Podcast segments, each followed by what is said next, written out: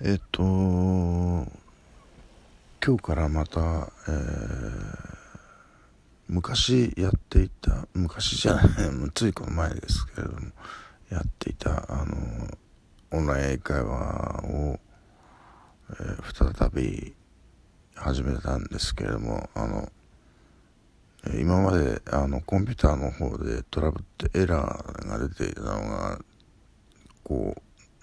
なんでか知らないですけどいつの間にか治ったので、え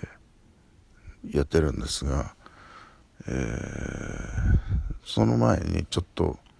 他のオンライン英会話のところもちょっとまあその時はちょっと、えー、今やってるところのがエラーでアクセスできなかったもんですからね。あのじゃあしょうがないから別のところってっていうことでちょっとやってみたんで、えっと、無料レッスンだけやってやってみたんですけれどもちょっとどうもなんかやる気が感じられないんですよね。あのアメリカの、えー若えーと、大学生の女性だったんですけどあの講師が、えー、まあその人一人だけをあの受けて全体を判断するっていうのもちょっと、うん、どうかっていう気もしますけれどもあのー、何でしょうねあの例えばフィリピンで英語を教える階層っていうのはも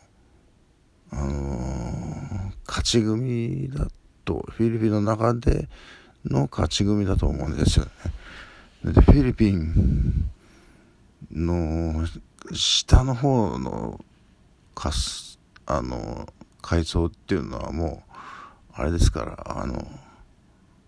国境なき師団があの助けに行ってるような国なんですよねフィリピンって。だからもうそそんなところと全然違うんですよね。英語を教えるしかもそういうあの機械的な環境も整えてある。そういう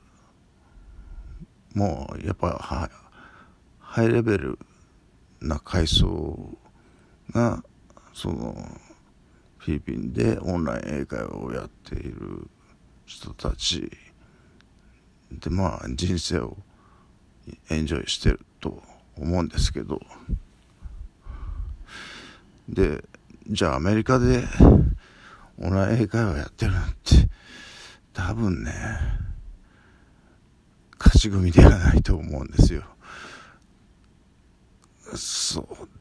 ちょっとそこまで突っ込んで聞けるわけもなく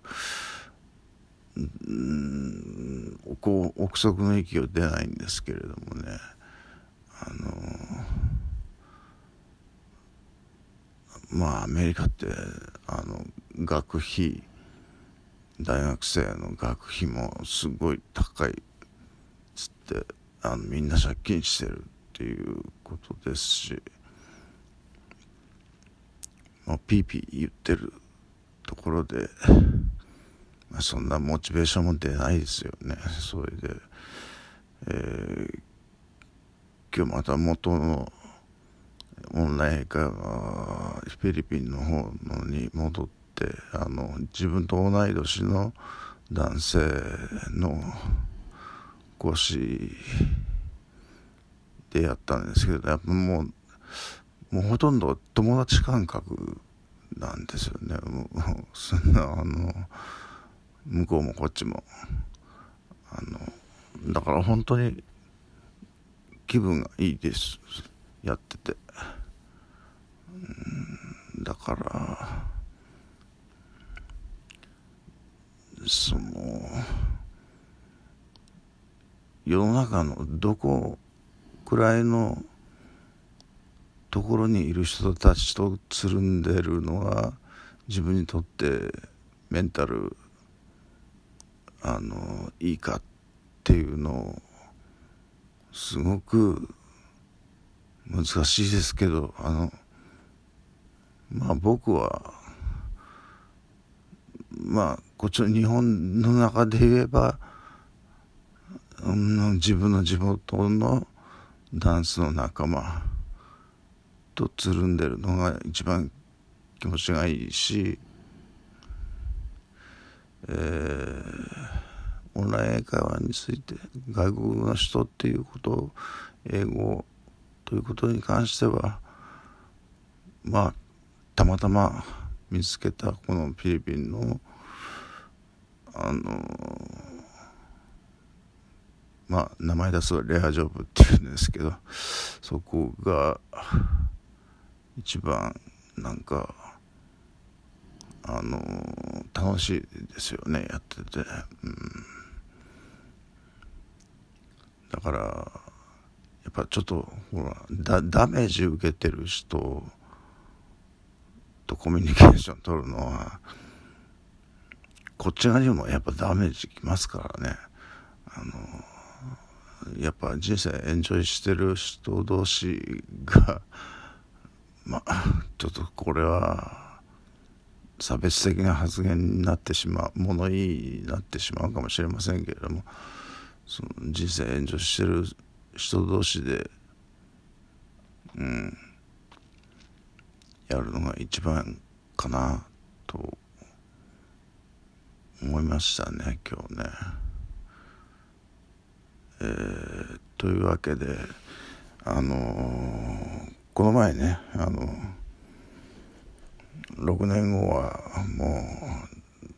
う日本人に英語を教えてる場合じゃないよもう世界はカオスケイオスになってるよって言ったんですけれどもまあそれをその今日の講師にも言ったんですけどもいやそんなことはないということを希望してるけどまあそれはみんなそうですよね。当然のことですけど。うんでもちょっと今のアメリカの状況を見るとまあアメリカが多分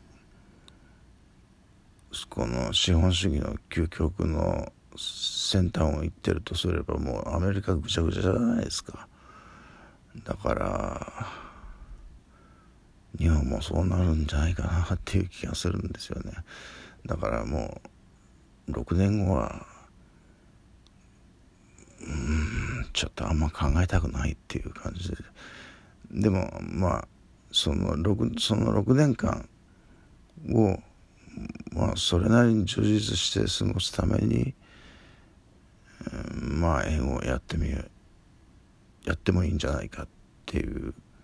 気がしますね。まあ英語を話せて損はないですから。でまあ僕の場合趣味ですしやって楽しいので、えー、これは続けられる限り続けたいと思ってます。以上。